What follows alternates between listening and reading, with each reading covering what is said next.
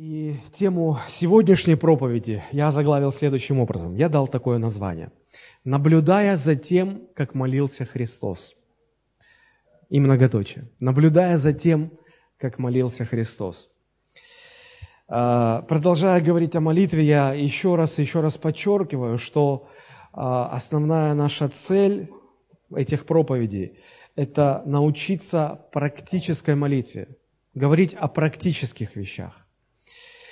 А, если цель научиться молитве, научиться молиться, то согласитесь, что, наверное, самый лучший способ чему-то научиться – это наблюдать за тем человеком, который уже умеет это делать, правда? Если вы хотите научиться играть в теннис, вам нужен человек, тренер, который сам умеет играть и который будет вас обучать, и наблюдая за которым вы можете многому научиться. Как важно, чтобы дети наблюдая за своими родителями, учились у них. Как важно, чтобы мальчики, наблюдая за отцами, учились, э, как быть мужем, э, когда они вырастут, как быть отцом, как быть мужчиной, в конце концов. Так важно, чтобы девочки, пока они еще маленькие, наблюдали за своими мамами и учились у них. Вы скажете, а чему учились? Да элементарным вещам. Учились готовить, учились содержать дом в чистоте, учились правильно относиться к мужчинам. Потому что как девочка может, а, как, как у, у, у девочки формируется отношение к мужчинам вообще? Она наблюдает за тем, как ее мама относится к ее папе. Поэтому это очень важные вещи. Итак, самый лучший способ научиться – это наблюдать за тем, кто умеет делать то, чему мы хотим научиться. Аминь. Слава Богу. Поэтому есть смысл понаблюдать за тем, как молился Христос, правда? Чтобы понять некоторые секреты молитвы. Поэтому проповедь так и называется. Наблюдая за тем, как молился Христос, мы постараемся через эти наблюдения для себя а, обозначить какие-то уроки, увидеть какие-то нюансы, какие-то тонкости, сокрытые, от, ну, на первый взгляд, а, от невнимательного, может быть, наблюдателя. А, Иисус очень много молился, и об этом в Библии очень много сказано. Ну, например, Евангелие от Матфея, 14 глава, 23 стих. Посмотрите, что написано. «И отпустив народ, Он, то есть Христос, взошел на гору помолиться наедине, и вечером оставался там один». А, когда сегодня речь заходит о молитве, то Часто люди себя оправдывают, оправдывают то, что они не молятся, оправдывают себя тем, что они слишком заняты. У них очень напряженный график, им некогда, у них очень много дел, а, бизнес, работа, дети, жена, там еще все вот такое неустройство, то, все, куча всяких дел, короче, ну, в общем, ну, некогда. Друзья, а, я думаю, что Иисус не был таким вот а, молодым раввином, а, пребывающим в теоретических размышлениях, иногда выходившим к людям, что-то им говорившим. Иисус нес служение странствующего проповедника, и поверьте, если изучать подробно его график, его расписание дня, а, то, какая нагрузка была на нем, то я вам хочу сказать, нам некуда прятать глаза, говоря, что нам некогда молиться. Уж кому было некогда, уж кто был занят по-настоящему, так это Иисус. Это Иисус. И все равно Он находил время и возможность молиться. Посмотрите, написано, Он отпустил народ. Если бы он это не сделал, они бы оставались с ним, они бы продолжали его терзать вопросами, просьбами, э, просьбами помолиться, э, просьбой помочь им разделить имение или повлиять на мужа, или вот поговорить с женой, чтобы она вот слушалась мужа. Масса, масса, масса вопросов, проблем. Люди с этим всем шли к Иисусу. И он вынужден был делать перерывы. И посмотрите, когда ему нужно было провести время моли, в молитве, он отпускал народ. Он говорил, все, на сегодня мы поставим точку, мы здесь остановимся, у меня есть очень важное дело. И он уходил молиться. Его нагрузка несравнима была с нашей, и все же он проводил время в молитве. А, знаете, я думаю, что дело все-таки не в, не в, в спешке, не в каком-то ускоренном ритме, не в том, что нам на самом деле некогда. Дело в том, что мы не умеем молиться. Сегодняшнее поколение верующих, и я с горечью в сердце это говорю, сегодняшнее поколение верующих – это люди, которые не приучены молиться, не умеют молиться, люди, у которых, ну, знаете, вот можете ли вы вспомнить какое-то имя, какого-то служителя даже, не, даже не просто верующего человека, а служителя, пастора, вот чья фамилия в вашем сознании ассоциировалась бы с таким вот термином, как человек молитвы. Вы слышите фамилию, о, это человек молитвы. Вот честно, если так. Сложно, правда? Ассоциации не приходят. Почему? Да потому что мы не молимся сегодня. Не молимся так, как нужно. И вот сегодня мне хотелось, почему, я думаю, почему Бог я, я думаю, что вот за, за этим циклом, что мы, мы, мы проповедаем о молитве целый месяц, за этим решением стоит Господь. И я думаю, что решение это продиктовано тем, что на самом деле нам нужно сдвинуть ситуацию с мертвой точки. Нам, верующим, нужно научиться молиться и молиться много. И вот сегодня об этом хотелось бы поговорить. И э, попытаться найти ответы на вопрос, почему все-таки Христос молился, несмотря на огромную занятость, нагрузку, почему, э, э, то есть для чего он молился, чего он достигал в молитве, а, как он молился, почему нам нужно молиться и в чем сила а, вот этого времени, проведенного в молитве. Я хотел бы сейчас прочитать несколько мест из Священного Писания, из Евангелия Марка, из Евангелия от Луки в основном, просто подряд прочитать и попросить вас, пока вы будете слушать эти места, чтобы вы постарались уловить, есть ли что-то общее – если какая-то общая, если какая-то связь, что-то, что связывает эти места в одно, что вот можно их расположить рядышком, эти места Писания. Хорошо? Начнем. Евангелие от Марка 1, 34, 35. «И он исцелил...» Это об Иисусе, конечно, речь. Он исцелил многих, страдавших различными болезнями, изгнал многих бесов и не позволял бесам говорить, что они знают, что Он Христос.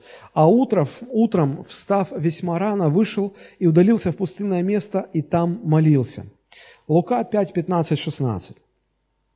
Но тем более распространялась молва о нем, и великое множество народа стекалось к нему слушать и врачеваться у него от болезней своих, но он уходил в пустынные места и молился. Лука 6, 12, 13.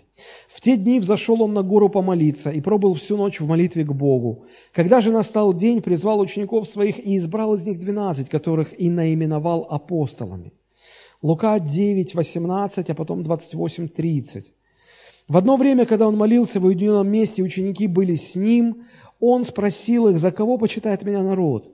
После сих слов, дней через восемь, взяв Петра, Иоанна и Иакова, взошел он на гору помолиться, и когда молился, вид лица его изменился, и одежда его сделалась белой, блистающей. И вот два мужа беседовали с ним, которые были Моисей и Илья. И последнее место, Луки 11 глава 1 стих. «Случилось, что когда он в одном месте молился и перестал, один из учеников его сказал ему, «Господи, научи нас молиться, как и Иоанн научил учеников своих». Что же общего в этих местах Писания, как вам кажется? Вы скажете, ну они все о молитве, о том, как Христос молился. Но если повнимательнее постараться заглянуть, то знаете, что я вижу в этих местах? Я вижу, что все эти места показывают, что Христос, проведя время в молитве, выходил снова на служение с новой силой.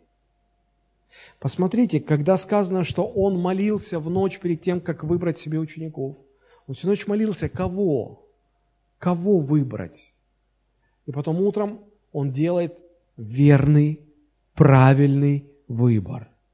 Потом мы видим, что э, Э, когда Христос берет на гору преображения э, Петра, Иакова и Иоанна, да, и он начинает молиться, то уже ученики, будучи свидетелями того, как молится Христос, они видят, что что-то происходит. Это не просто человек стоит и под нос бубнит какие-то слова. Он видит, как слава Божия приходит. Он видит, как, как, как приходят э, из прошлого э, духи пророков. И это был Моисей, Илья, и они с ним разговаривали, и, и Петр, помните, его накрыло, он такой там глупость сморозил, давай сделаем здесь три шалаша, и, и останемся здесь, здесь хорошо, а там внизу плохо, и так далее, да.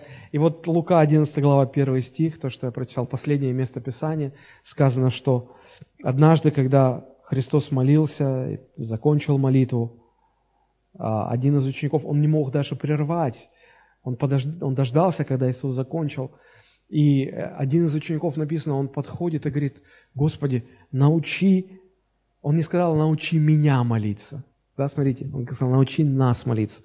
Это был депутат, посланный от всей братьи, 12. Они все, они все видели, одного послали только. Почему? Потому что они нечто увидели. Пока Иисус молился, они нечто в нем увидели. Друзья, вы вдумайтесь только.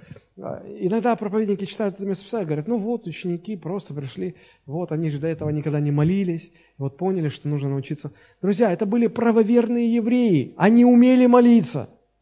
Они умели молиться, их с детства этому учили. Вы скажете, а что-то они приходят и говорят, научи. А дело в том, что они, умея молиться, не умели молиться так, как молился Христос. А как Он молился? А вот они видели разницу.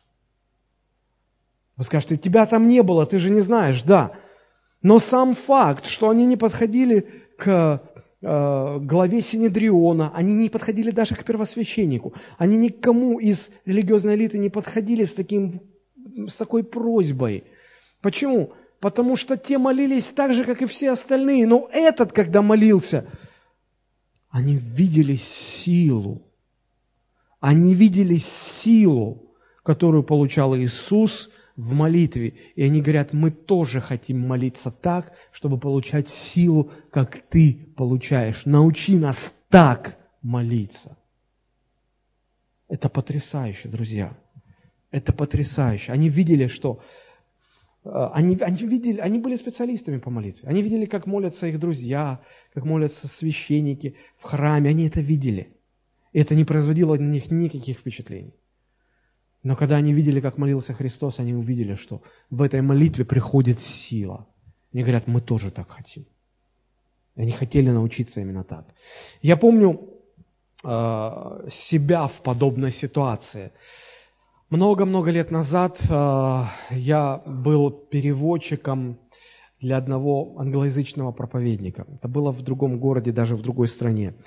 И я стоял на сцене рядом с переводчиком. Он проповедовал на английском языке, а я должен был переводить на русский. И у него проповедь была что-то около 30 минут. И пока я проповедовал, знаете, ну, я ничего особо такого не чувствовал. Ну, проповедь, проповедь. Знаете, когда стоишь вот на платформе перед аудиторией, то если, если нет Божьего присутствия, то ощущается какая-то пустота. А, наверное, и в зале, но, но здесь это, а, здесь, наверное, это в большей степени ощущаешь. И он закончил проповедь, он помолился, я перевел, сказал последнее «Аминь», и а, я ушел за кулисы. Это был большой зал, там были кулисы, я ушел ну, на сцене за кулисы. И потом вышел пастор этой церкви проповедовать, и а, не проповедовать даже, он просто начал молиться. Он сказал, братья и сестры, давайте будем молиться. И он начал молиться. И я стоял в метрах в пяти от него, за кулисами. Вот где-то здесь за, а, был занавес, я стоял здесь, меня из зала не было видно. И вот в пяти метрах от меня молился этот пастор. Знаете, что я поймал себя на мысли, что еще не прошла даже минуты, как он начал молиться, но я почувствовал, как сцена, как все, что за сценой, как зал начинает наполняться Божьим присутствием. И те люди, которые не молились вообще, когда проповедовал этот а, американец, а, как эти люди начинают молиться, я просто высунулся даже из-за занавеса, я увидел, они стали молиться так, как будто у них внутри что-то выплескивалось наружу, и поднялась такая мощная молитва. И я подумал, ничего себе! Подумал, два человека молились, вот с разницей просто вот один за другим. И такая разница, такие, такая Я вспомнил эти слова, когда, когда ученики подошли к Иисусу и говорят, возможно, он так сглотнул, не знаю, каких слов, какие слова подобрать, и говорит, мы тоже хотим так. Научи нас так молиться. Научи нас так молиться. Друзья, вы когда-нибудь думали о том, что молитва может реально давать вам силу? реально давать вам силу, когда вы уже обессилели? Вы когда-нибудь думали, что молитва может реально изменить ваш характер, дать силу прощать, дать силу не беспокоиться, не переживать, не страшиться, когда все вокруг нестабильно.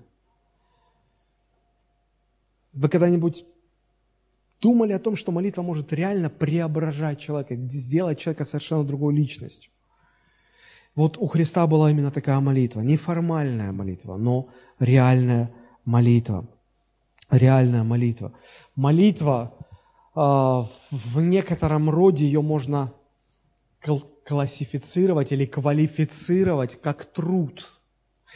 А, если вы вспомните, как молился Христос в Гефсиманском саду, давайте мы напомним себе. Это Евангелие от Луки, 22 глава, 40 стих и дальше. Луки, 22 глава, 40 стих и ниже.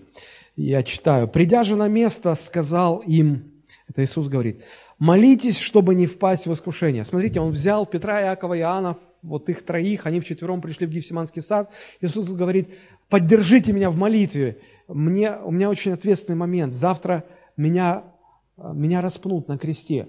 Мне нужна молитва, мне нужна ваша поддержка, поддержите меня.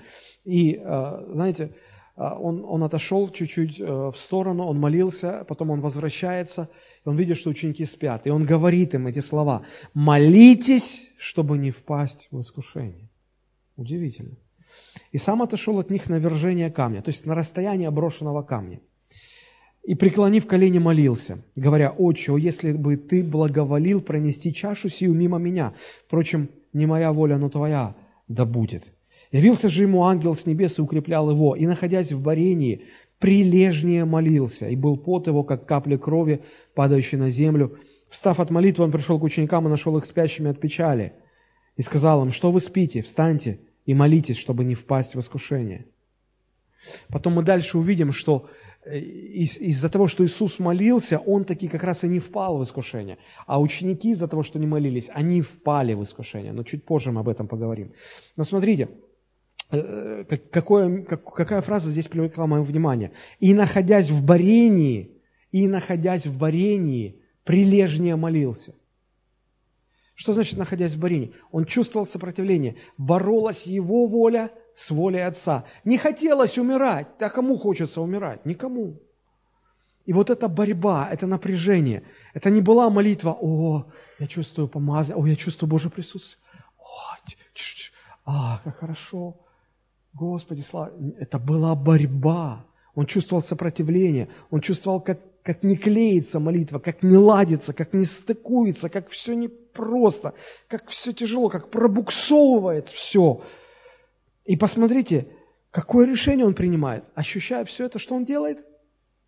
Он еще больше прилагает усилия, он еще прилежнее молится.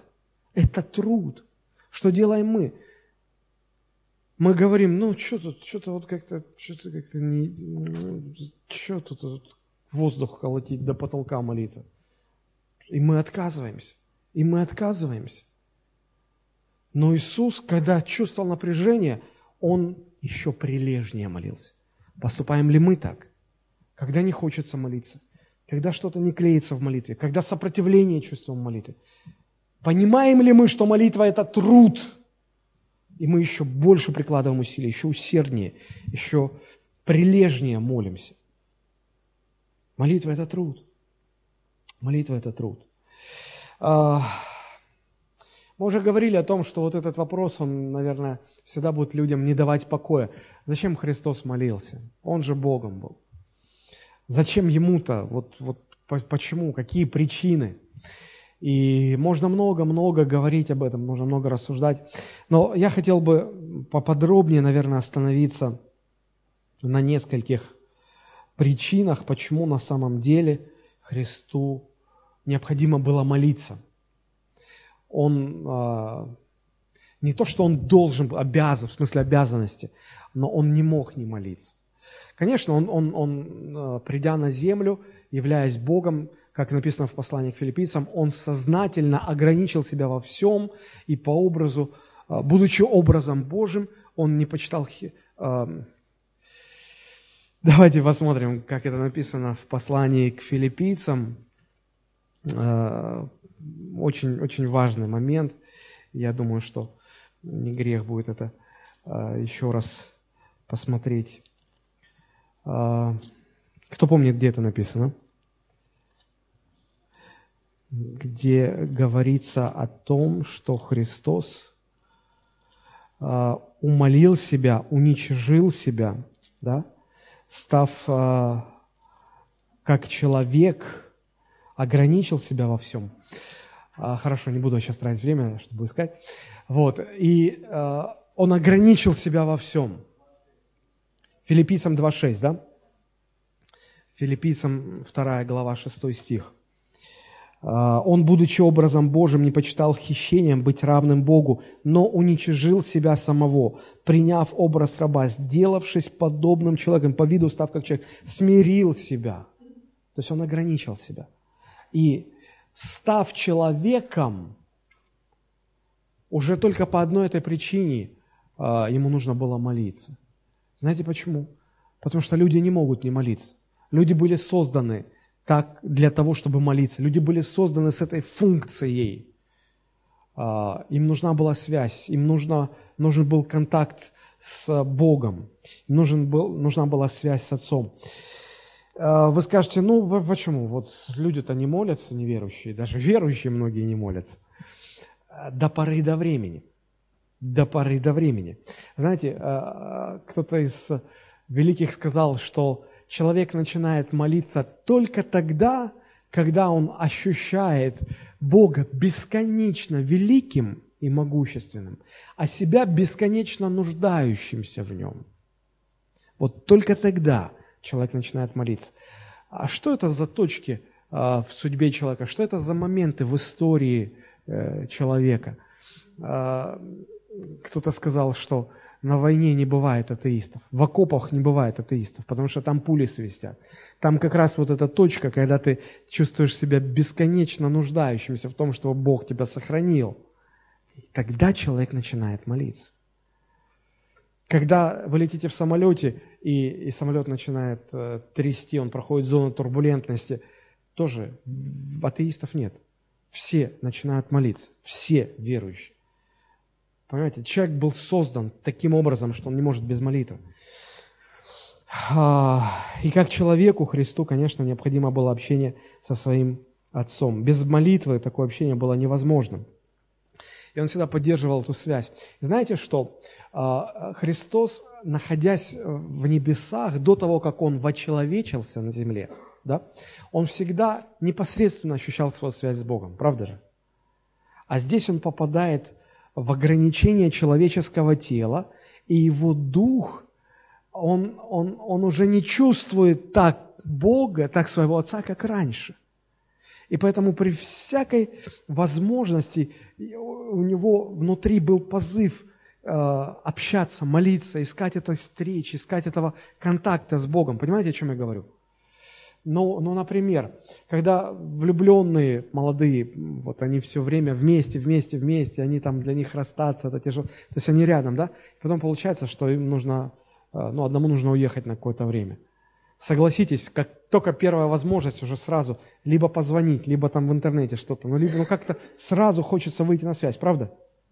Потому что вот еще не остыли ощущения, когда вот, вот они были рядышком, рядышком, все время рядом – Примерно то же ощущал и Христос.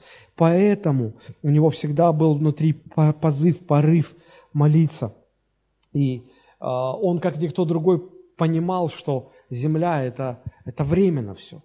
У Иисуса не было на земле никаких проектов, не, не было ничего, чтобы его удерживало. Ему нужно было тут карьеру строить, дело какое-то, бизнес развивать. Абсолютно он, он понимал, что это все временно, и он, он жил ценностями неба всегда, и он жил в связью с Отцом со своим. Вот почему он так много говорил об Отце.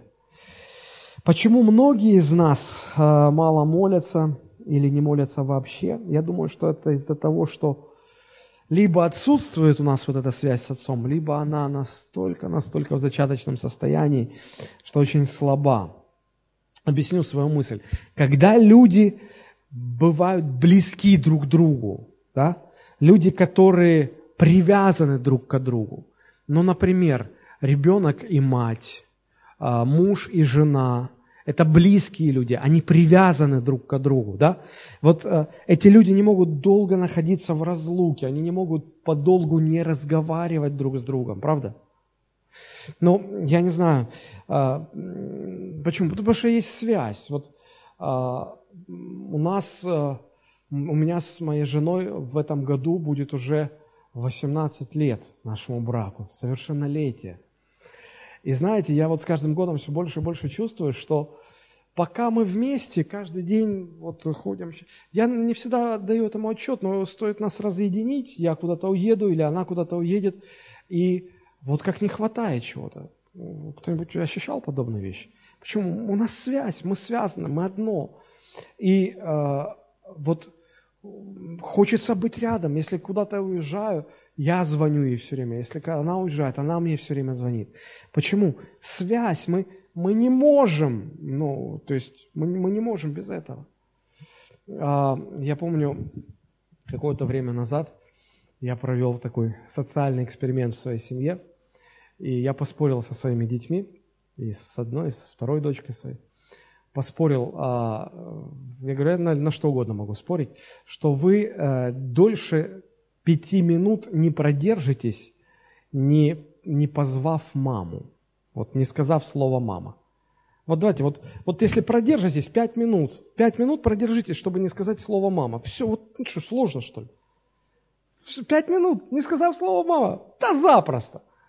Я говорю, знаешь, что угодно, хотите, просите, требуйте от меня. Все, договорились по рукам, по рукам. Короче, и та, и другая. Минуты не прошло.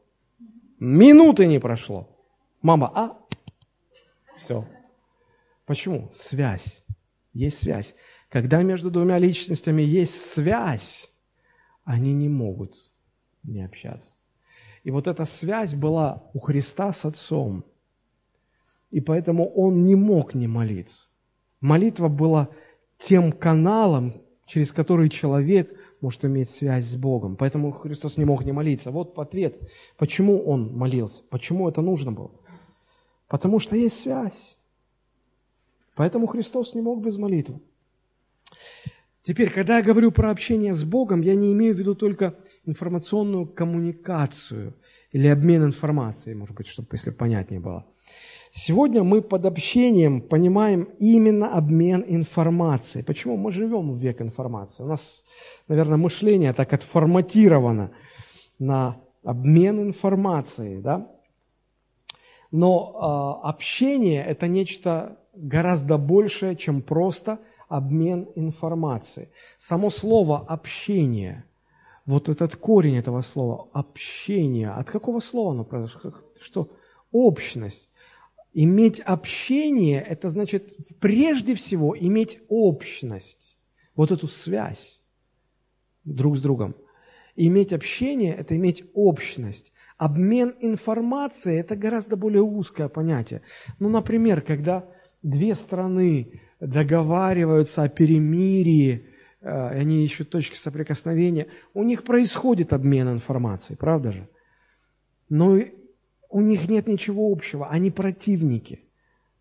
Или когда э, в бизнесе э, стороны ведут переговоры, у них ничего общего нет.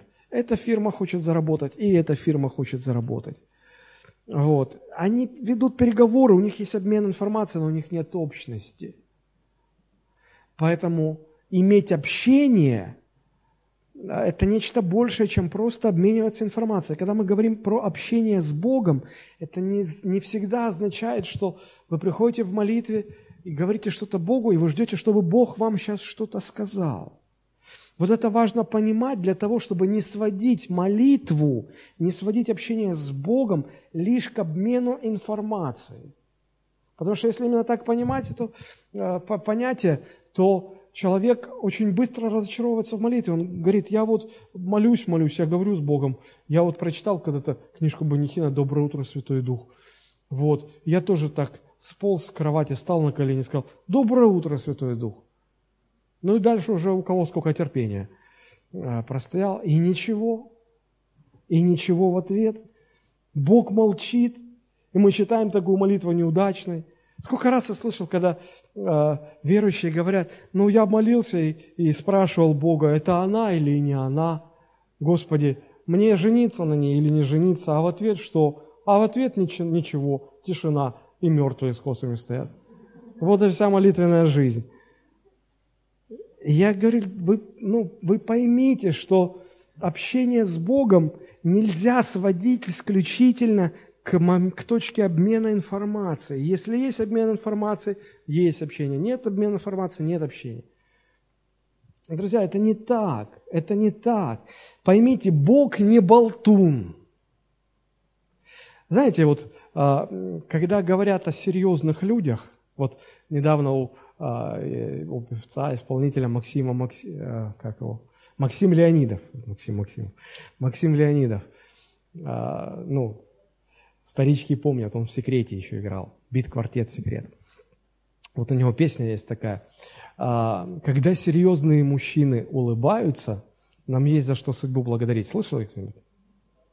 А, ну мы же радио не слушаем, да. Вот, ну, в общем, очень хорошая песня. И э, там он, э, по, по, по ходу песни, он такие слова, что э, все мои друзья – это серьезные мужчины, и они немногословно, они вообще очень аккуратны со словами. Я подумал, ну, действительно, а, вообще серьезные люди, они не болтуны. Они очень аккуратны со словами. Они отвечают за свои слова.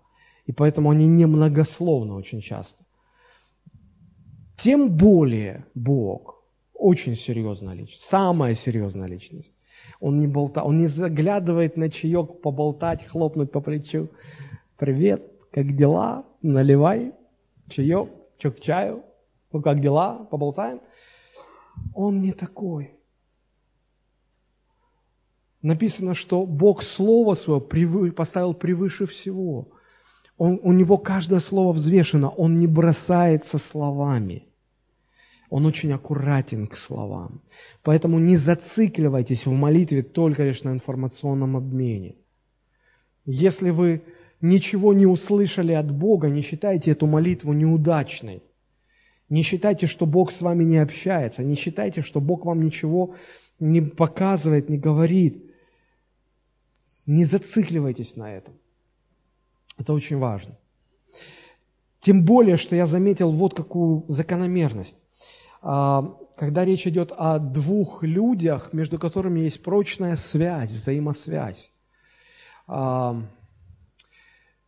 чем, а, как это сказать, на начальном этапе вот эти люди, влюбленные, допустим, да, муж и жена, вот на начальном этапе развития их взаимоотношений слова для них очень важны.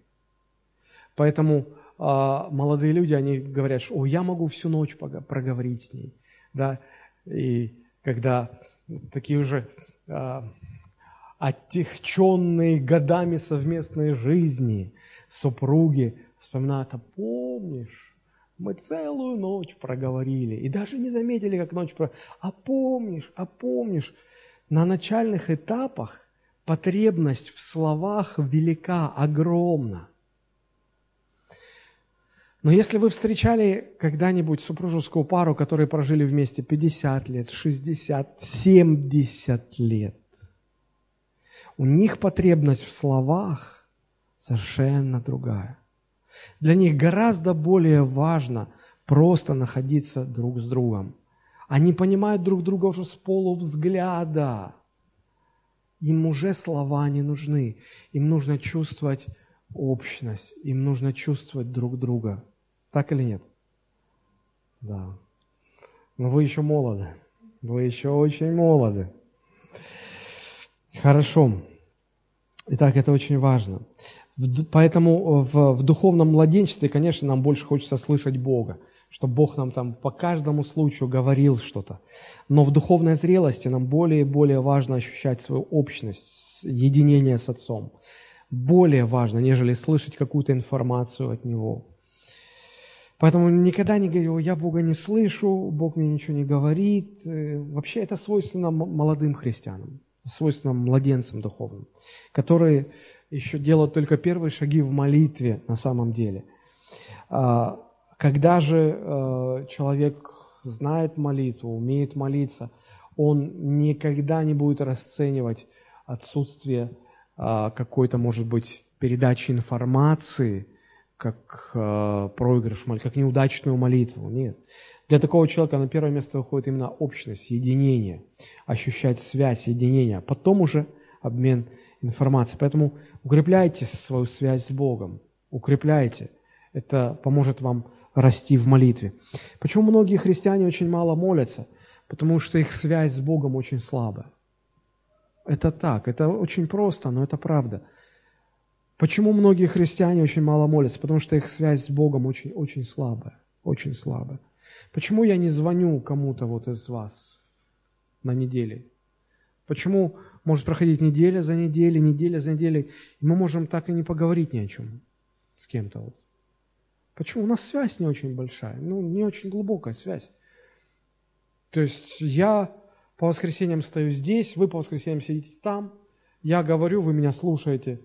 Ну вот и на этом вся связь ограничивается. Но я не могу так, такого позволить со своей женой, потому что мы постоянно вместе. У нас совершенно другой уровень связи. И поэтому у нас совершенно другое общение. Хорошо. А, когда человек связан с Богом, он просто не может не молиться. Вот что я хотел сказать. А, вот почему Христос много молился, много а, проводил времени с Богом и жил, жил ценностями неба. Была связь, была связь, и эта связь как раз была причиной потребности в молитве. Хорошо, вторая причина, почему Христос молился, вторая причина, почему Христос молился, потому что ему нужна была сила, сила Отца для совершения служения. То есть а, Христос пришел на землю не просто так прогуляться, а почему бы не слетать командировочку? Нет, Он пришел, чтобы послужить, Он пришел на служение. Да? И став человеком, Он отказался от всех своих способностей божественных, от всего. Он стал просто обыкновенным человеком. И все свое служение он совершал как обычный человек, как мы с вами, как обычный простой человек, наполненный силой Святого Духа. Поэтому ему нужна была эта сила для совершения служения. И поэтому он молился. Христос по-настоящему служил Отцу, а служение Богу и людям требует огромных сил. И вы не можете своими силами долго продержаться. Это со стороны, может быть, служение кажется легким, но кто пробовал, он понимает, что это очень-очень сложно, очень многих сил требует. И я вот что понял. Если вы не будете молиться, то служение, если только вы по-настоящему служите, истощит вас, и вы все бросите. Это только вопрос времени. Многие не молятся только потому, что они не, не служат. Не служат Богу в полном смысле этого слова. Им нет нужды, им сила это не нужна, потому что они не, ну, они не, не, не реализуют нигде это. Причина победы Христа в искушении в пустыне, помните, когда дьявол его искушал, почему Христос победил эти искушения? Потому что он пребывал в молитве. 40 дней поста и молитвы, и под конец этих 40 дней было три сильнейших искушения. Но почему Христос победил? Потому что до этого он проводил время в молитве. И это сила – а помните сказано, что когда Христос вышел из пустыни, Он вернулся, то там сказано, Он вернулся в силе Духа. Он вернулся в силе Духа. Эту силу он получил в молитве. Эта сила дала ему возможность победить искушение. А дьявол, он всегда же будет бить в, в, точке, в самые слабые точки. А, в пустыне под конец 40-дневного поста он 40 дней ничего не ел. Что человек чувствует вот в такой ситуации? Слабость, измождение, невероятный голод. Дьявол приходит и говорит, слушай, ну ты же в конце концов Сын Божий, ты же можешь сказать этим камням, стать хлебом, они станут хлебом. Какая проблема? Ну какая проблема? Поймите, у каждого есть слабые точки. У каждого есть своя кнопка, на которую дьявол хочет надавить. И он а, всегда будет бить в самое слабое место. Поэтому вам нужно знать свои слабости, и вам нужна сила в молитве, чтобы когда придет удар в это слабое место, чтобы вы могли не впасть в искушение, а победить искушение. Знайте свои болевые точки и молитесь более всего об этом, потому что дьявол всегда будет бить по самому больному и незащищенному. Помните, апостол Павел в послании к Ефесянам, 6 глава, говорит, что э, э, примите все оружие Божие, чтобы вам противостать дьяволу и устоять в какой день? В злой день. У всех будут злые дни. Были, есть и будут еще злые дни, когда дьявол будет бить в самые слабые места – и поэтому сказано, возьмите все, все оружие, да? Но, когда заканчивается перечисление э, этих видов оружия, в 18 стихе, Ефесянам 6, 18, говорится об источнике силы. Ефесянам 6, 18. «Всякою молитвой и прошением молитесь во всякое время Духом. И старайтесь об этом самом со всяким постоянством и молением о всех святых». Если у тебя будет все оружие, какое только возможно, но не будет силы пользоваться этим оружием, что толку?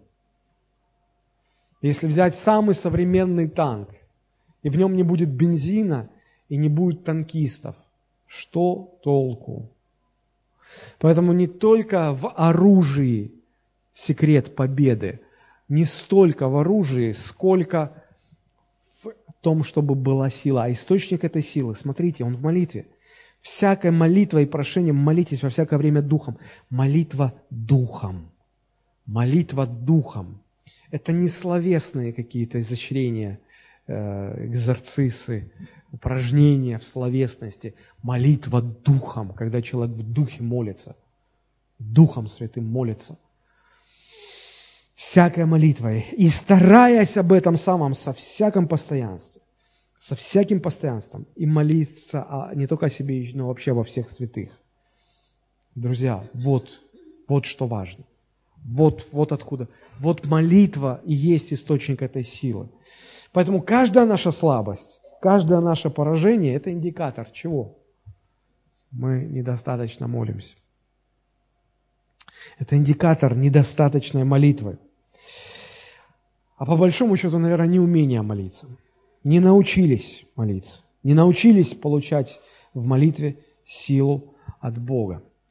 А, то, что я сейчас дальше буду говорить, пожалуйста, максимум внимания проявите, потому что это очень важно, то, о чем я буду сейчас говорить. Помните историю, когда Иисус а, взял Петра, Якова и Иоанна, поднялся на гору преображения, это была гора Фавор, и там он преобразился – а, мы знаем, что там было, да, а внизу остались э, девять учеников. И помните, какая история там приключилась? К этим ученикам пришел один папа и, и вел мальчика, сына своего. И он рассказал историю, что этот, этот ребенок одержим. И он говорит, я слышал, что Иисус, я слышал, что вы изгоняете бесов. Э, освободите его. Освободите парня, он так мучается, бесы его просто до смерти доведут. И ученики что не делали, как не пытались, как не кричали, во имя Иисуса, и там что там, и bless, и touch, и Holy Spirit, и что угодно. И, и ничего не помогает. И ничего не помогает. Они говорят, ну мы не знаем уже, что делать. Мы все фишки перебрали, что-то ничего не работает. И отец уже просто этого ребенка не знает, что делать. И вот спускается Иисус, и ученики к Иисусу подходят и рассказывают всю ситуацию, да. Вот, и что делает Иисус? Он говорит, приведите ко мне этого мальчика. Его привели, и он спрашивает у отца, веришь ли ты, что я могу это сделать? А какая вера, когда тут вот только что пытались изо всех сил, и ничего не получилось. Никакой веры уже. Тот говорит, ну, верю, а потом честно признается, помоги моему не верю. Не верю, ну верю. Ну, ну короче, ну, я уже не знаю, ну, ну исцели ты его. Иисус просто сказал одно слово, одно слово. Он запретил бесам, они тотчас вышли. А больше всего в шоке, наверное, были ученики. Потому что они-то и так, и так, из-под ковырка, из-под дерка, и, и по-всякому уже все технологии перепробовали, ничего не работает. А тут Иисус просто пришел, сказал одно слово, и он как пробка из бутылки. И смотрите, что дальше случилось. Марк 9, 28. И как вошел Иисус в дом, ученики его спрашивали его наедине, а почему мы не могли его изгнать? Что мы не так делали? А Иисус им говорит такие слова. Иисус сказал им, сей род не может выйти иначе, как от молитвы и поста. А, здесь, конечно, а, на первый взгляд все так запутанно и непонятно. Кажется, что, а, вот в чем фишечка. А, ученики не были в посте в тот момент. А у меня вопрос, а что, Иисус был в посте? Тоже нет. Так что фишечка не в том, что поста не хватало. Фишечка в другом. Если вы всерьез займетесь изучением этого текста, а, то вы обнаружите удивительную вещь. Оказывается, в большинстве ранних манускриптов, вообще, по сути, во всех ранних манускриптах, которые до нас дошли, а, слова «пост» в оригинале нет. Это слово добавлено в более поздних, и то некоторых манускриптов. Если взять количество тех текстов древних, в которых это есть, и тех, в которых этого нет, то большинство текстов, в которых нет упоминания о посте. Но там сказано так, что сирот не может выйти иначе, как от молитвы. Это в русском переводе. Но если вы будете изучать этот текст, то скорее всего и наиболее вероятен не перевод, а вот понимание следующее, исходя из оригинального текста, то смысл такой.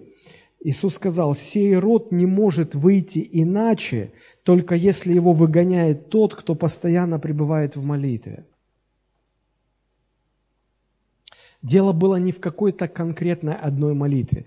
Дело было в том, что ученики не имели того состояния внутри, к которому приводит а, регулярная, постоянная, глубокая молитва. У Иисуса было это состояние, была эта а, внутренняя сила, которая обретается только а, в результате регулярности. Учеников этого не было, поэтому они не смогли изгнать. Многие сегодня неправильно понимают это место, они говорят, ну вот так, вот если такая все, значит нам всем нужно взять пост. Все, все постятся. Потом приходит опять этот одержимый, и опять начинается. А, молятся, молятся, опять что-то. Не, наверное, мы, не, братья, наверное, не все постились. Кто-то ж, наверное, пирожок слопал. А, из-за вот из-за этого вашего пирожка мы тут теперь мучаемся. Друзья, да нет. Нет, нет, нет. Поймите, просто э, наверняка есть такие, ну, если верить словам Иисуса, он говорит, что сей род, наверняка есть такие бесы, которые э, очень хорошо разбираются, кто их пытается выгнать. Помните, как э, был такой случай, когда бесы задержимого человека стали разговаривать с сыновьями первосвященника, а они же думали, то мы же сыновья первосвященника, у нас, короче, все на мази, мы так у нас, ну, у нас папа, а, а бесы говорят, и те тоже, они, слышишь, именем, именем Иисуса, и бесы говорят, слышь, Иисуса мы знаем, именем Иисуса, которого Павел проповедует, и Павел нам известен. А, собственно говоря, вы кто такие? И они так присели, опа, мы сыновья первосвященника. И написано, бес взял над ними такую власть, что они голые – по всему городу, бежали от этого одержимого. Просто такой позор, такое посрамление, что уже потом, наверное, у них уже язык не поворачивался сказать во имя Иисуса. То есть э, дьявол не боится этого слова из пяти букв и Иисус. Он не слова этого боится. Он боится той силы, которая заключена в сердце человека, который глубоко знает, что такое молитва, если он говорит эти пять букв Иисус, вот тогда эти бесы трепещут.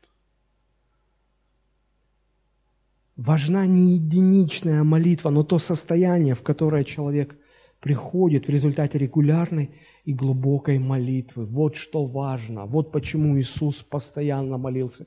Вот почему Он много молился. Вот почему Ему нужно было молиться. Я обратил внимание на некоторую закономерность в Священном Писании. Знаете, большинство людей, они говорят, вот, ну это понятно, что нужно молиться, да, все понятно. Знаете, вот, вот пастор, вот весь вопрос в том, что как бы получать от Бога ответы, как бы вот получать, как бы понимать Бога, вот куда Он клонит, э, ну, то есть понимать, чего Он хочет от меня. А, вот как, как научиться Его слышать в молитве? И какое-то время в своем следовании за Христом меня тоже без, без конца мучили эти вопросы. Я изучал эту тему, я проповедовал семинары на эту тему. И чем больше я изучал, чем больше я проповедовал, тем больше я приходил к пониманию, что Библия почти ничего об этом не говорит. И 80%, наверное, всех семинаров на эту тему – это плод человеческих измышлений или же э, попытка поделиться собственным опытом, э, субъективным опытом, который как-то седьмая вода на десятом киселе замешана на Священном Писании. И потом, когда я размышлял, я просто, знаете, как вот ход мысли у меня в голове такой.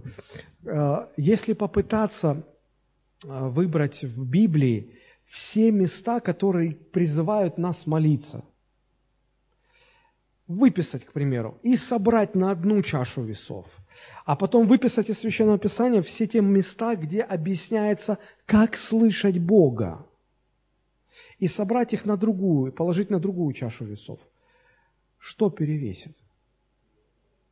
Первое я увидел, что Писание очень много говорит о том, что нужно молиться, призывает молиться. Молитесь непрестанно. Молитесь, молитва, молитва, молитва. И почти ничего не говорит о том, как слышать Бога. Я подумал, мы же, наверное, неправильно, получается, акценты расставляем. Потому что э, мы как говорим, ну это понятно, что надо молиться, да, а вот важно, о, как слышать. А судя по тому, как как, какие пропорции мы видим в Священном Писании, то гораздо важнее не то, как мы слышим, а гораздо важнее то, что надо молиться. Ведь э, любой вам литературный редактор скажет, что э, при написании текстов акценты всегда расставляются следующим образом. Э, та мысль, которой больше всего посвящено текста, количество слов, времени, она есть самое важное. Неважные мысли для них отводится меньше места, времени, текста и так далее. И это то, как расставляются акценты. Да? А, помните, как а, в детстве я очень любил мультики, и моим одних, одним из самых любимых мультиков был мультик про а, малыша и Карлсон. Мне все время нравилось, когда Карлсон пригласил малыша к себе домой, и как, вот они, как они заходили в его дом, в дом Карлсона. Да? Значит, они подлетели перед дверью, и, значит, Карлсон так встал, живот выпятил, распушил все свои перья. И такая, такая помните, это «Добро пожаловать, дорогой Карлсон!» Ну и ты, малыш, заходи. То есть понятно, что главная персона – это он. А, ну, вот. да? То есть мы понимаем, что вот так расставляются акценты. И если Писание уделяет больше внимания, времени, слов, места – призыву молиться и меньше тому, чтобы объяснить, как слышать Бога, значит, это важнее. А мы думаем, что важнее это. Уже заблуждение. Так вот, я пришел к пониманию, к выводу, что э, регулярно молиться – это гораздо важнее, чем пытаться понять, как слышать Бога. Может быть, для кого-то это звучит диковато, как-то странно – не очень духовно. Но на самом деле регулярно молиться – это гораздо важнее, чем пытаться понять, как слышать Бога. Я объясню, почему я так считаю. Одна молитва – это ничто по сравнению с тем, в какое состояние приходит человек, который регулярно молится, который живет в молитве, который пребывает в молитве. Дьявол технично нас увел от самого важного, от самого главного в молитве – необходимости построить молитвенную жизнь. Почему? Это, это очень важно. Ну, знаете, это в природе, даже сама природа, вот если понаблюдать, она учит нас этому. А, поскольку у меня есть лишний вес, я постоянно беспокоен поиском ответа, как сбросить лишний вес. Я постоянно пытаюсь что-то для этого делать. И я уже ну, кое-что начал понимать. И сегодня, когда, когда я слышу, как некоторые люди а, значит, собираясь сбросить пару-тройку лишних килограммов, говорят, ой, ну я, ну ничего, ну я завтра на воде посижу там и все, я сброшу. Я понимаю, что это, ну, это мертвому припарка. Так не работает. Так не работает. Любой человек, который поднаторел в этом деле, он знает, что для того, чтобы худеть, нужно кушать. Регулярно, постоянно кушать. Фактически нужно кушать каждые три часа. Весь вопрос, э, что кушать, сколько кушать, как кушать. Но если вы хотите похудеть, и вы просто перестаете есть и садитесь только на воду, или кто-то на кефир, кто-то на яблоки, кто-то на гречку садится, это без толку. Вы замедляете только свой метаболизм, и вы будете только набирать вес, вы не будете его терять. Так вот, а, а, когда человек думает, что вот одна молитва все решит, ничего не решит. Точно так же, как один день на воде посидеть, вы не похудеете от этого. Вот. Но только если вы на протяжении длительного времени будете правильно питаться, регулярно, правильно, длительное время, организм придет в состояние, когда вес потихонечку будет уходить. Поэтому важно не один день на воде посидеть, а важен процесс. Точно так же и в молитве важна не одна какая-то, ой, я сейчас так крепко помолюсь, все. То есть, знаете, когда не молился, не молился, а потом бах, тарарах, какие-то ситуации, вы не знаете, как поступить, и вы, я сейчас пойду, вот я буду, я три часа, нет, четыре часа в молитве проведу, чтобы Бог мне сказал, это выбрать или это выбрать. И вы приходите, вы мучаетесь, а потому что после 15 минут вам уже, вы ищете, в каком месте у вас шило застряло. Вы, вы, вы, не, вы мучаете себя.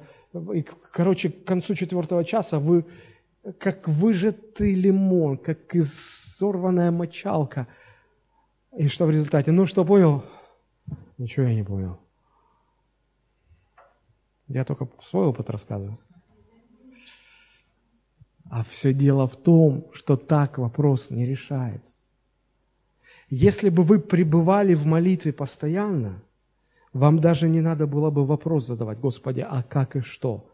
Потому что само это состояние, которое вам дает регулярная молитва – оно предполагает, что Бог будет направлять вас. Мы разочаровываемся в единичной молитве, потому что она ничего не производит или ничего не объясняет. Мы не понимаем, что нам важна не одна молитва, а нам важно то состояние, в которое погружает нас регулярная молитва. Если вы будете регулярно молиться, вам станут понятны мысли Бога.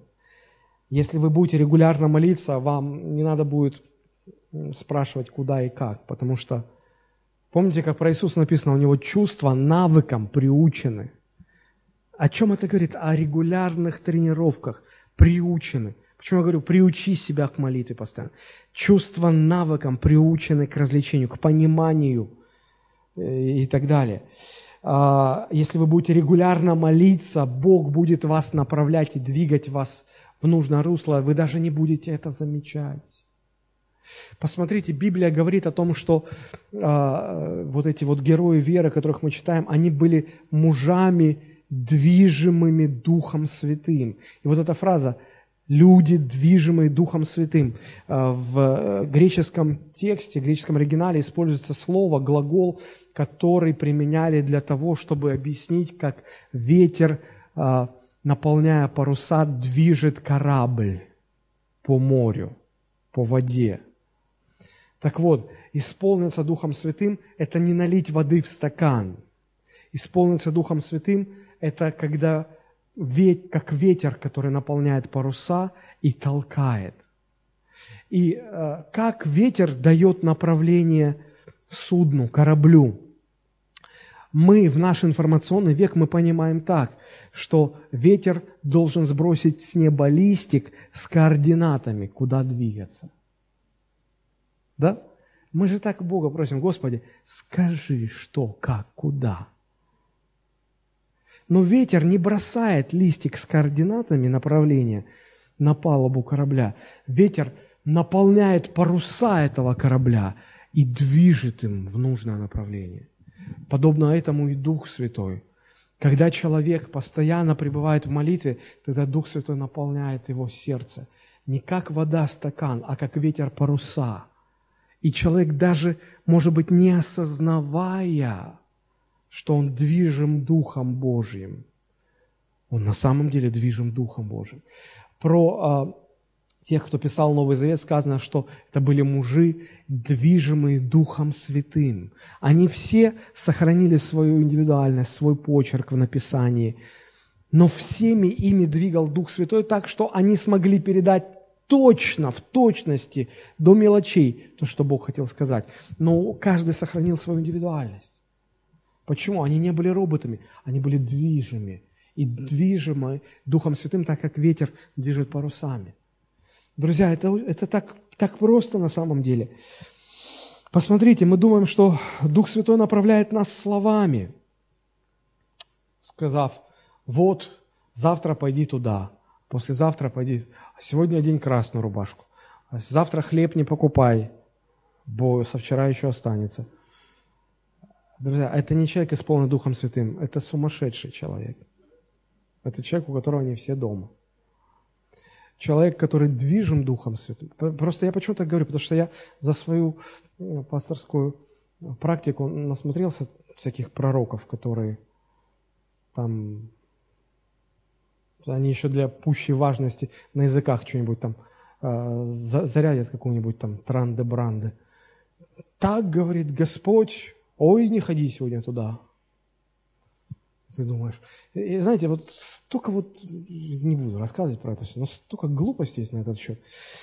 Поэтому э, я всегда думаю, помните, э, в притчах э, Дух Святой через Соломона сказал такие слова, что сердце царя в руке Господа, что там дальше, как потоки вод, куда хочет, направляет его. Я думаю, почему сказано именно про царей? Наверное, потому что цари самые своевольные люди. Ну, царь я или не царь? Они привыкли, что над ними никого нет, у них полно денег, у них полно сил, и они по произволу своему могут делать что угодно. И вот самые своевольные люди – это цари на земле.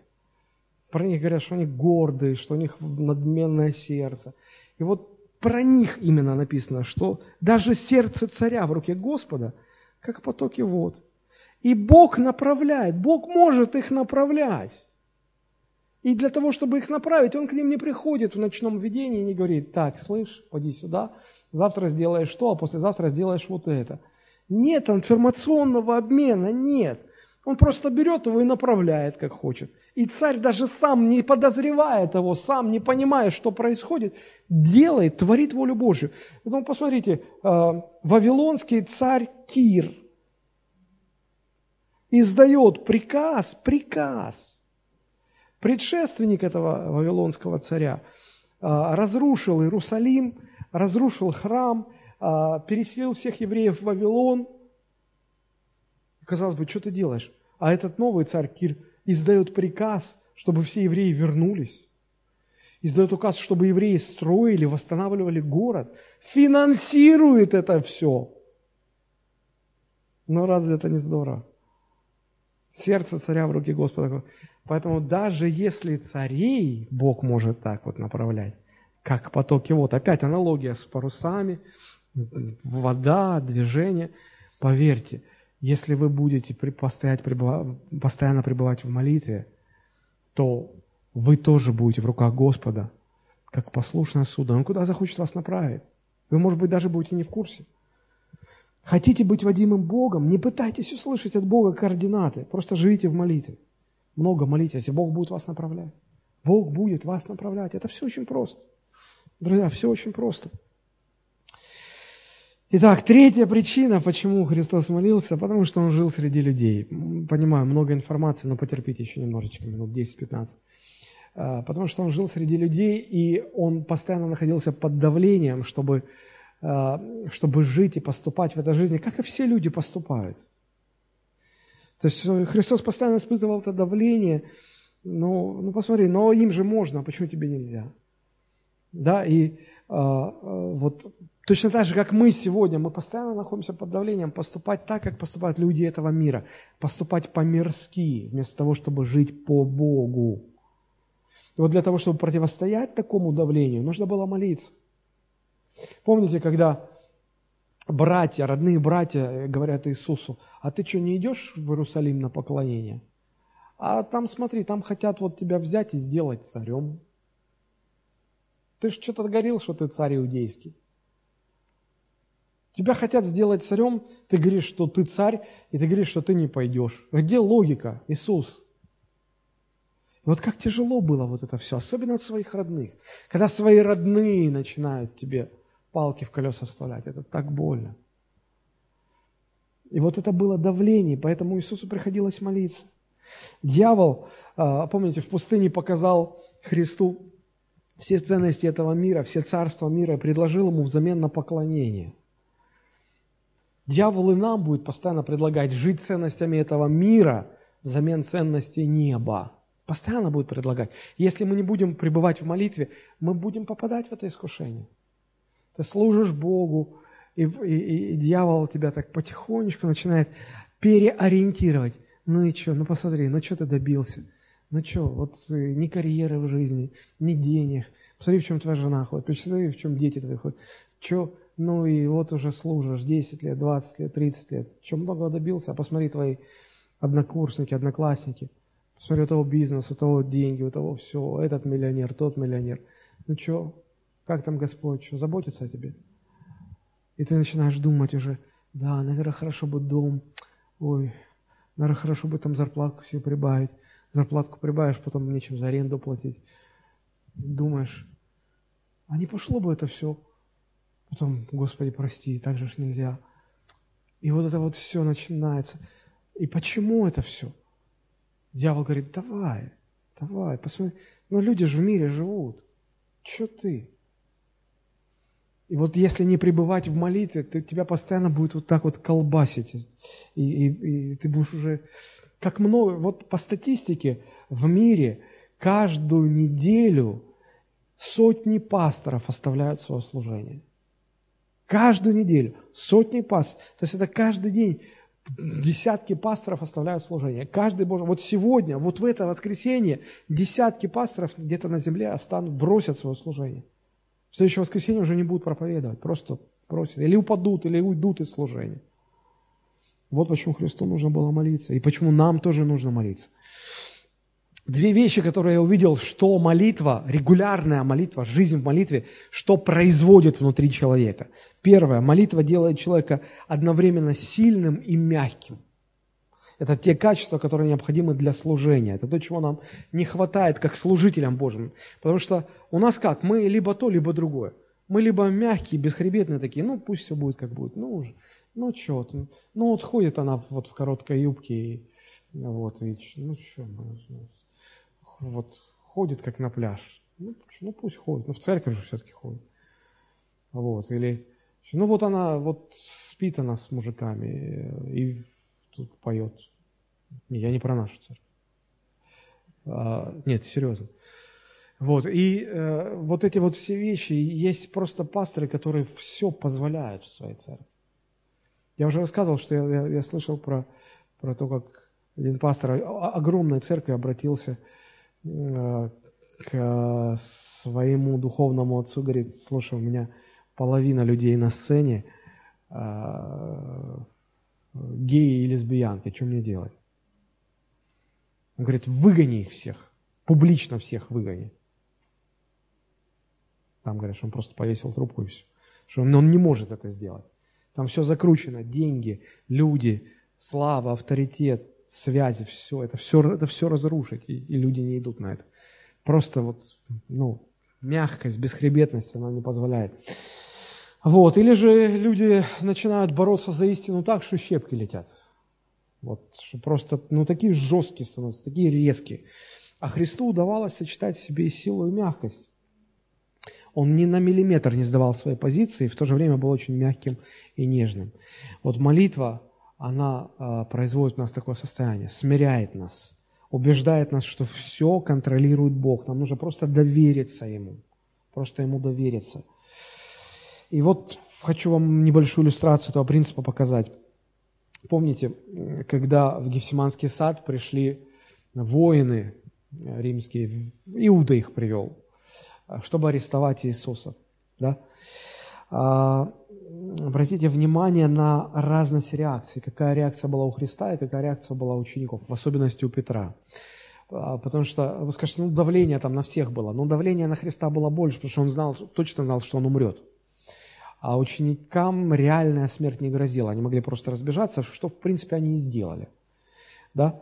Вот. А, и Христос э, их предупреждал, говорит, молитесь, чтобы не впасть в искушение. Помните, мы в начале проповеди говорили? Вот. Он молился, и он не впал. А вот они впали в искушение. То есть в чем это заключается? Они все разбежались, один только Петр остался. И вот э, посмотрите, когда, э, когда подошли эти воины к Иисусу и спрашивают, где здесь Иисус? Иисус говорит, это я. Вот эти два слова, это я. Два коротких слова. Это я. Знаете, какую реакцию это произвело?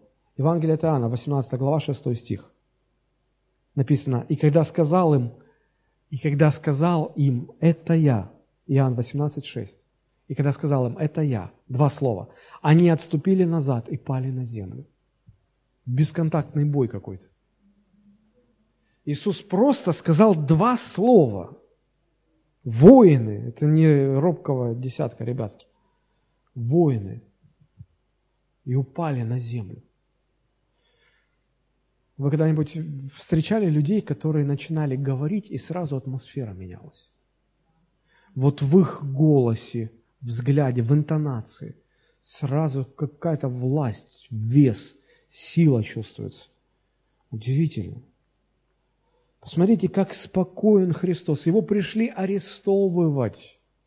Как он спокоен. Говорит, это я. Вы меня ищете? Вот я. Этих не трогайте, отпустите их. Так спокойно. Представьте, вас бы пришли арестовывать. Тут гаишник вас останавливает, у вас уже мандраж. Что, как сказать, где документы? Что он меня остановил? И вот сразу такой. Да, тут арестовать пришли, на смерть брать. И Иисус спокоен. Почему?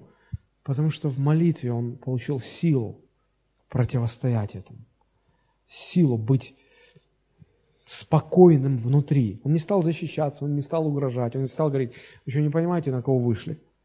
Я сейчас могу просто ангелов с неба, и от вас э, электрон на электроне не останется, до элементарных частиц распадетесь. Нет. А теперь другая сторона. Мы посмотрели, как реагировал Иисус, а как среагировал Петр. 18 глава 4 стиха. Иисус же, зная все, что с ним будет, вышел и сказал им, кого ищете? Ему отвечали, Иисуса Назарея. Иисус говорит им, это я. Стоял же с ними Иуда, предатель его, и когда сказал им, это я, они отступили назад и пали на землю. Опять спросил их, кого ищете? Они сказали, Иисуса Назарея. Второй раз повторяется. Да? Иисус говорит, я сказал вам, что это я. Да если меня ищете, оставьте их, пусть идут. Да сбудется слово, реченое им, из тех, которых ты мне дал, я не погубил никого. Симон же Петр, имея меч, извлек его и ударил первосвященнического раба. Заметьте, не воина, не на солдата он полез, на раба, на штатского. Ударил раба и отсек ему правое ухо. Имя рабу было Малх. Но Иисус сказал Петру, вложи меч в ножны, неужели мне не пить чаши, которую дал мне Отец? Вот реакция Петра. Вот реакция Петра. Он не молился, он проспал, он впал в искушение. А искушение в чем заключалось? Когда, когда возникает сложная ситуация, и в служении нужно реагировать так, как сможешь ты реагировать только, если ты имеешь глубокие корни в молитве. А нет молитвы, и ты реагируешь по-человечески. Ты реагируешь в служении так, как не нужно этого делать. И Петр сразу, что, что я могу сделать? Он импульсивный был человек. Первое, что он говорит, он берет нож и рубанул. И, и, и сегодняшние современные служители, которые не приучены проводить время в молитве, когда возникают сложные какие-то ситуации в служении, что они делают? Они также реагируют. Сколько ушей отрублено. А в некоторых случаях и голов сколько отрублено. Только лишь из-за того, что мы реагировали не так, как надо бы. Что здесь делает Петр? Он воюет за дело Божие. Но когда человек не пребывает в молитве, он делает это неправильно. Он просто не способен правильно реагировать. Вот почему важно молиться. И вот что производила молитва во Христе. Она делала его одновременно категоричным, сильным и мягким, нежным. Только молитва может выработать в нас такой характер. Необходимый для служения Богу. Мягкость в сочетании с силой, категоричностью и бескомпромиссностью. Я заметил, что общение и обращение с большим количеством людей часто делает нас жестокими и грубыми, жесткими. А, не так давно а, у меня была возможность побывать а, в травмпункте. Сто лет туда не заходил, но вот занесло туда. И я просто удивился, как люди себя ведут, вот пострадавшие, да, их доставляет скорая помощь, как они дерзко себя ведут, как они грубо отвечают. Многие из них пьяные. И пока я сидел в регистратуре, я все это видел. И потом пришла моя очередь, я зашел в кабинет, я рассказал свою ситуацию, и я заметил, что сидел врач и медсестра, и они так себя вели, как будто я им только что нахамил. Поначалу я подумал, что я ничего такого не сделал. Я смотрю, они такие грубые, жесткие, они так, ну, отвечают дерзко как-то. И потом я уже внутри был такой позыв, ну, как бы, сказать, слушайте, да что, ну, ведите себя нормально. И потом у меня сразу мысль такая, я вспомнил, что я видел в коридоре, я подумал, боже мой, э, нас таких у них за день сотни проходят, и все хамят им. И вот это обращение с большим количеством людей делает их такими. Потом, через минут 10-15 общения, они поняли, что я им не угрожаю. Они стали улыбаться как-то мягко, спокойно разговаривать. Атмосфера изменилась совершенно. Я подумал, действительно, а ведь когда в служении проходит много-много людей, служители становятся, могут стать грубыми, жесткими. И часто мне люди говорят, о, вот приехал такой помазанник, вот, к нему же не пробьешься. А если пробьешься, так вот ему в глаза смотришь, хочешь руку пожать, а он тебе так жмет, на другого смотрит. Да, сколько, сколько их тут таких, как вы. Я-то один, а вас тут, смотри, сколько их много-то. Понимаете, о чем я говорю? И вот э, так же и служение изматывает. Так же и служение изматывает. Если вы не будете пребывать в молитве, вы ожесточитесь. Вы ожесточитесь. Я э, верю, что э, сколько бы ни было на приеме у пастора человек, если приходит еще один, то тебе нужно смотреть в глаза, здороваясь, смотреть в глаза и уделять ему время так, как будто он единственный у тебя за сегодня. Но без молитвы это так сложно делать. Это практически невозможно. Итак, молитва помогала Христу оставаться мягким и в то же время категоричным, сильным. И второе, что делает молитва, она дает силу прощать. Почему нам трудно прощать? Потому что мы, мы недостаточно молимся. Мы недостаточно понимаем, сколько нам прощено. Христос э, был способен простить даже тех, кто вбивал гвозди ему в руки.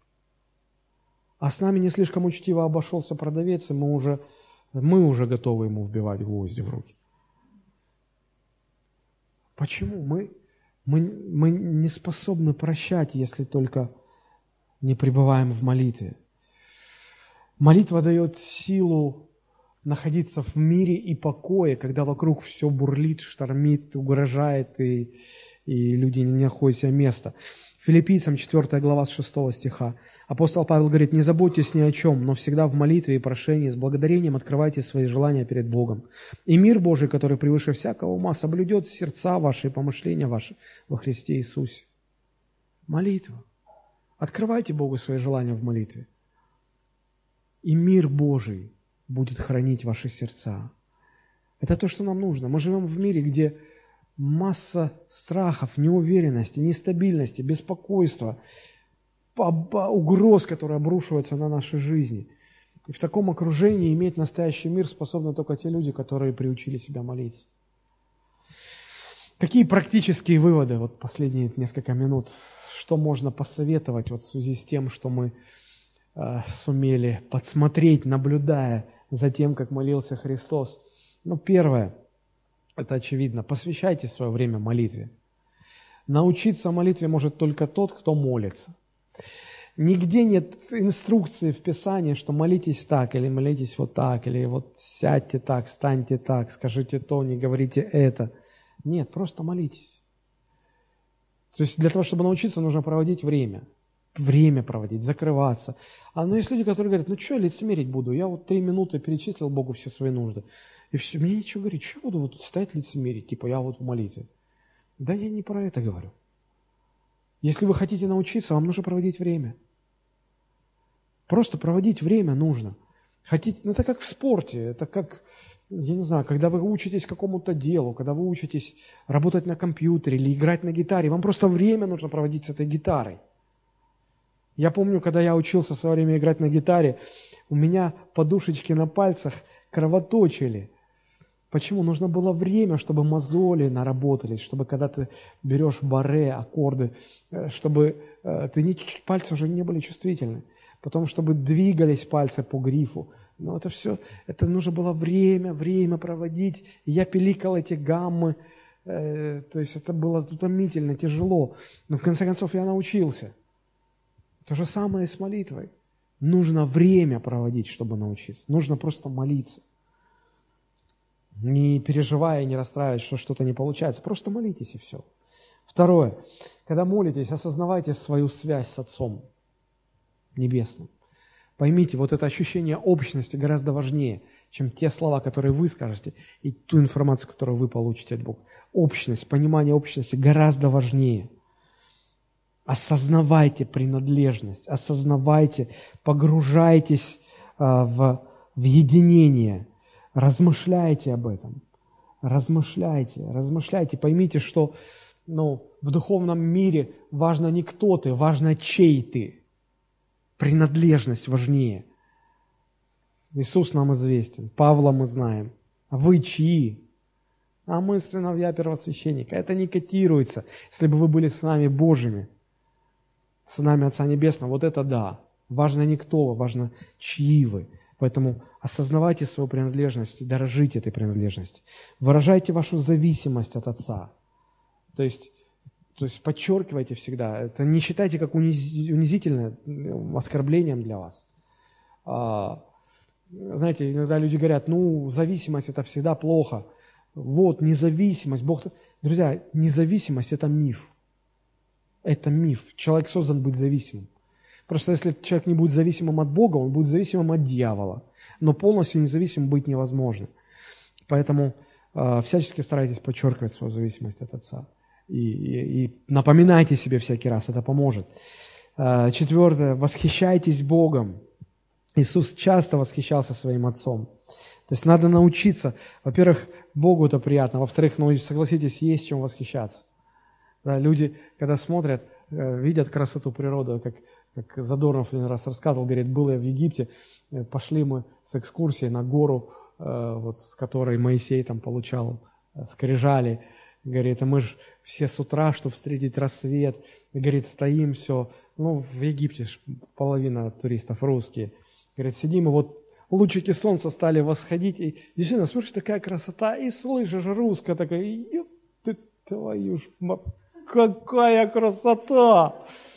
То есть человек понимает, что что-то нужно говорить, но он привык матом это все. А э, читаешь псалмопевцев, они говорят, Аллилуйя, Господи, славлю Тебя, дивно устроена, какая красота. То есть там, где мат, там нужно Богом восхищаться. А люди не знают, поэтому вот и так далее. Вот, посмотрите, как царь Давид, Псалом 91, с 5 стиха. «Ты возвеселил меня, Господи, творением Твоим, возвеселил меня, Господи, творением Твоим. Смотрите, как красиво.